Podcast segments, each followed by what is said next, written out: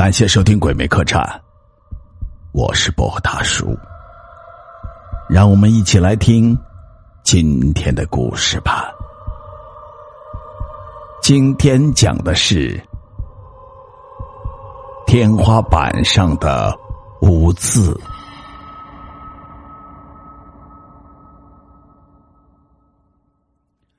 如果你正打算租房子，请务必要注意房子的墙面和天花板上有没有奇怪的污渍，因为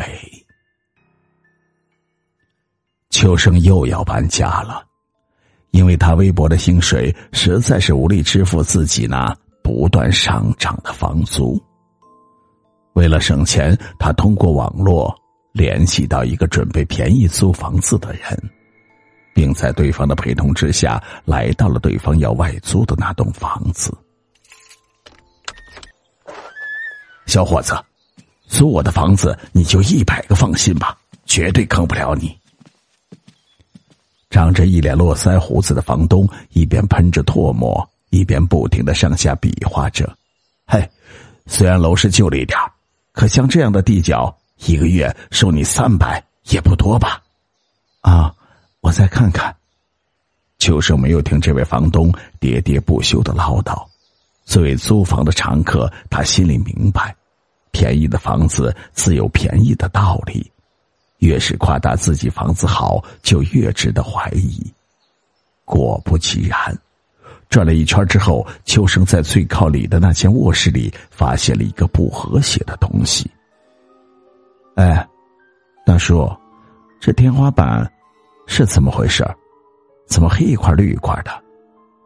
秋生有些嫌弃的指着卧室上方的天花板，那里有很大一块黑绿相间的霉斑状污渍，在周围乳白色的墙面衬托下，显得格外的扎眼，就像人的脸上长着一块丑陋恶心的疤痕，让人十分的反胃。秋生看到这种东西，自然很不高兴。他不满的说道：“你可没有告诉我，这房子还有这样的毛病啊！”哎呀，小问题，无伤大雅嘛。房东有些尴尬的挠了挠头：“嘿，虽然这房子我平时不住，但是质量绝对可靠。因为，哎呀，算了算了，我看我还是找别的地方吧。与其在这种房子里住，还不如睡大街。”秋生摇摇头，转身假装要走。那房东见客人要走，连忙对着笑脸说：“哎呀，好好好，给你便宜，给你便宜，你看多少合适，行不行？一百五吧，好，算我赔了，就听你的。”房租的问题谈拢之后，秋生很快退掉了原来的房子，把自己的那些家当一股脑的。搬进了这个新家，秋生是个爱干净的人，把自己的东西归位之后，他就开始对房间进行彻底的大扫除。经过一个下午的努力，原本脏兮兮、落满灰尘的房间焕然一新。可秋生的心里仍然觉得不舒服，自己住的那间卧室有一个无法清理的碍眼污渍，而且在天花板上。让他觉得十分的不舒服，有这个讨厌的污渍在，他始终觉得非常别扭。思前想后，秋生决定暂时用白纸把这该死的污渍给糊死，等过几天自己买点白漆，把这污渍涂死就好了。用白纸把碍眼的污渍盖住之后，天已经有些黑。胡乱吃了几口泡面之后，秋生早早的爬上床。躺在床上，秋生的眼睛却总是不自觉的去盯天花板看。虽然那块丑陋的污渍被白纸遮挡的已经看不出来，可秋生始终觉得不舒服。不知为什么，他老是感觉心里怪怪的，很别扭。哎呀，算了算了，不看这东西了。秋生把身子侧了过来。把被子蒙在了头上，没过多久，他就昏昏沉沉的睡着了。时间一分一秒的过去了，转眼到了下半夜，秋生睡得正香的时候，忽然隐隐的闻到一股恶臭的味道，同时，他感觉盖在自己身上的被子也变得湿哒哒、滑腻腻的，非常不舒服。我去，这什么味儿啊？下水道堵了吗？秋生揉了揉惺忪的眼睛，缓缓的从床上坐了起来。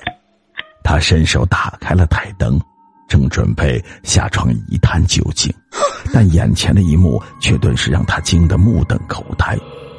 借着台灯发出的亮光，秋生发现自己的被子不知被什么东西给弄湿了，上面黑一块黄一块的沾满了湿哒哒、黏糊糊的粘稠液体。还散发着一股难以用语言形容的、令人作呕的恶臭味。秋生大惊失色，他本能的向上抬起头，只见自己用来遮挡天花板的那块污渍的白纸竟然也全湿了，而且被染成了脏兮兮的黑褐色。他甚至能看到有粘稠的液体流出来。眼前出现的诡异状况，着实让秋生吃了一惊。妈的，我倒是要看看到底是怎么回事！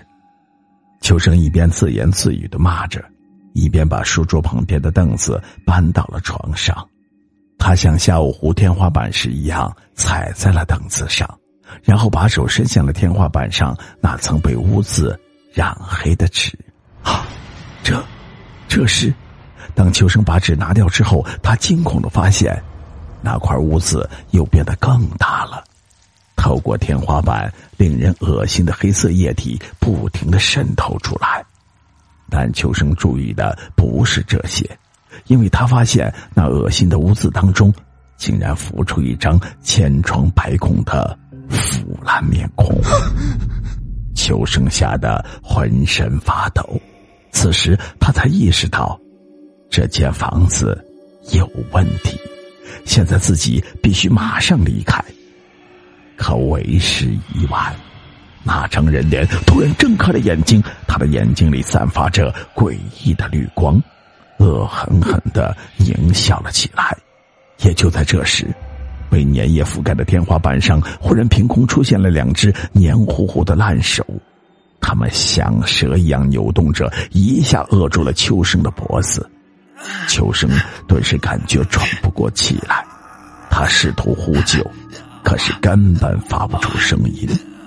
那两只手的力量大得惊人，他完全动弹不得，只能任凭他们不停的把自己往天花板上拉呀拉呀。秋生失踪了一个多月了，因为没有按时交房租，房东很快又把这间房子。转租给了其他人。兄弟，你就放心住着吧，我的房子质量绝对没有问题。络腮胡子的房东嘴里不停的喷着唾沫，嗨，要不是租我房子的这个小子找不着人，你也租不到这么便宜的房子了。可是，这卧室天花板上怎么有这么大一块污渍呀？哎呀，真恶心！哎呀！无伤大雅，无伤大雅。等回头呀，我找点报纸给你糊上。房东说着，缓缓的抬起了头，他看着天花板上那块污渍，嘴角忽然掠过一丝常人难以察觉的冷笑。